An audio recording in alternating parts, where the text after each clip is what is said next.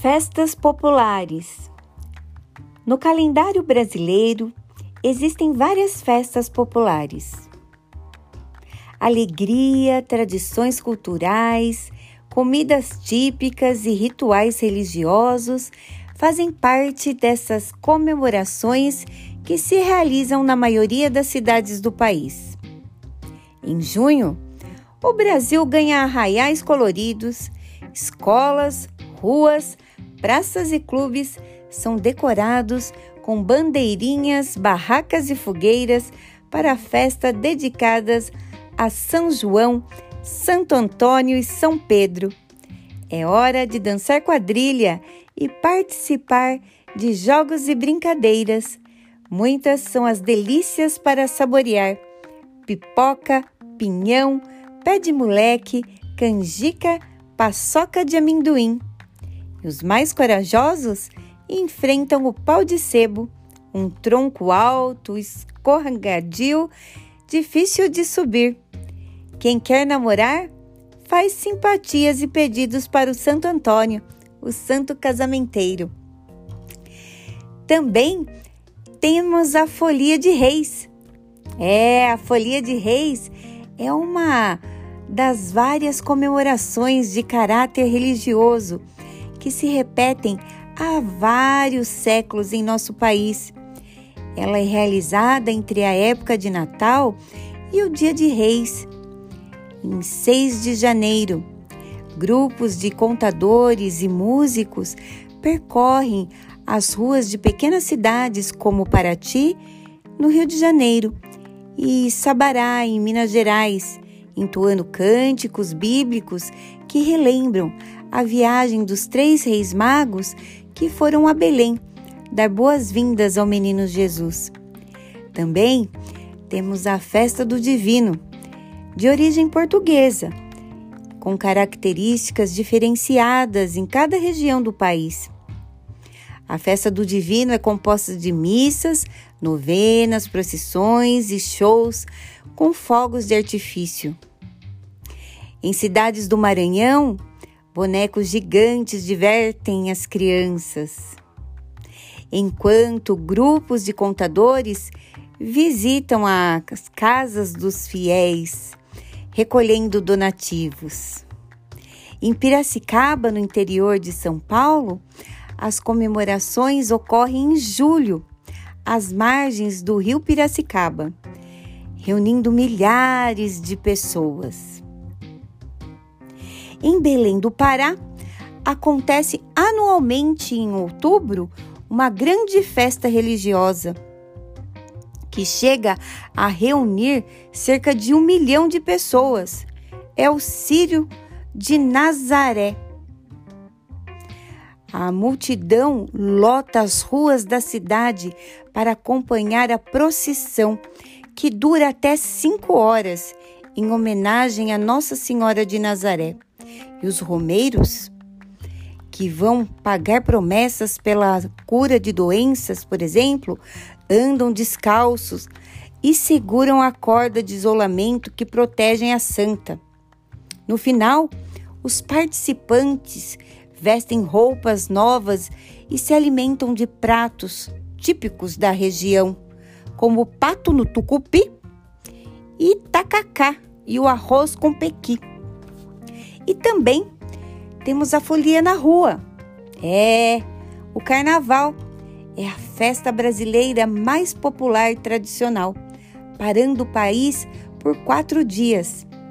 Acontece em fevereiro ou março, três dias antes da quaresma, terminando oficialmente na quarta-feira de cinzas.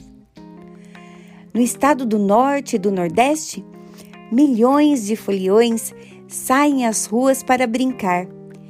em alguns deles, tradições folclóricas regionais são representadas.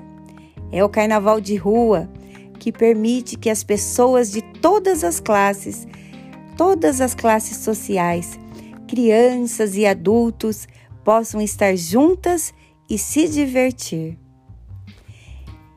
E amanhã eu volto com mais Folclore brasileiro.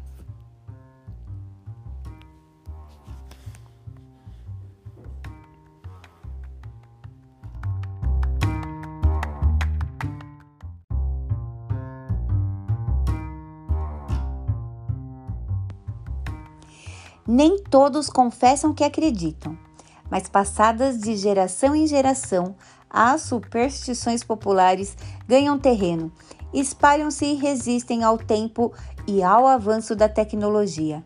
Objetos que protegem o seu dono fazem parte dessa cultura, na qual mal olhado e azar são evitados a todo custo. Quantas vezes você já viu alguém andando na rua que de repente fez um enorme desvio só para não passar embaixo de uma escada?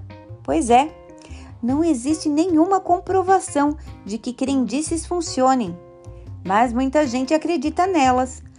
Algumas dessas crendices dizem que passar embaixo de uma escada dá azar. Quebrar um espelho, então, é problema na certa sete anos de azar. É, e tem gente que tem objetos com função mágica de proteger seus donos. Por isso, que não larga é, de jeito nenhum de carregá-los. É o caso da figa, tradicional amuleto anti-azar, que pode ser de metal ou de madeira e tem o formato de uma mão. Também tem os patuás, que são pequenos saquinhos que contêm rezas e símbolos para proteção.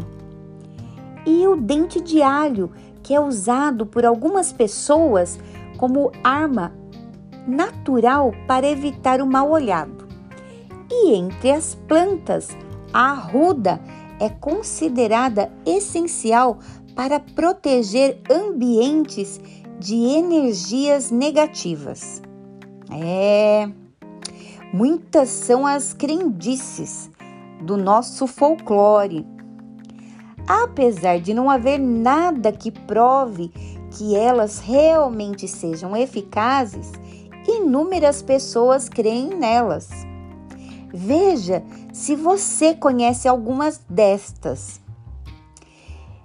Viu uma vassoura caída é indício de má sorte.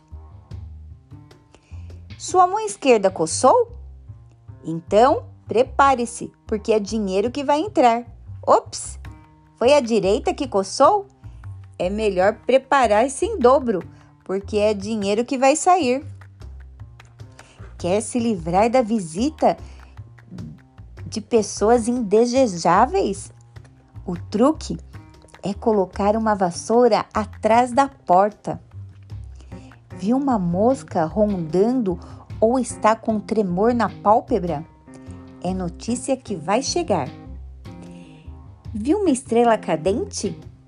Faça um pedido, porque, segundo a crença de muita gente, é garantia de que ele vai se realizar. É isso aí! E até amanhã!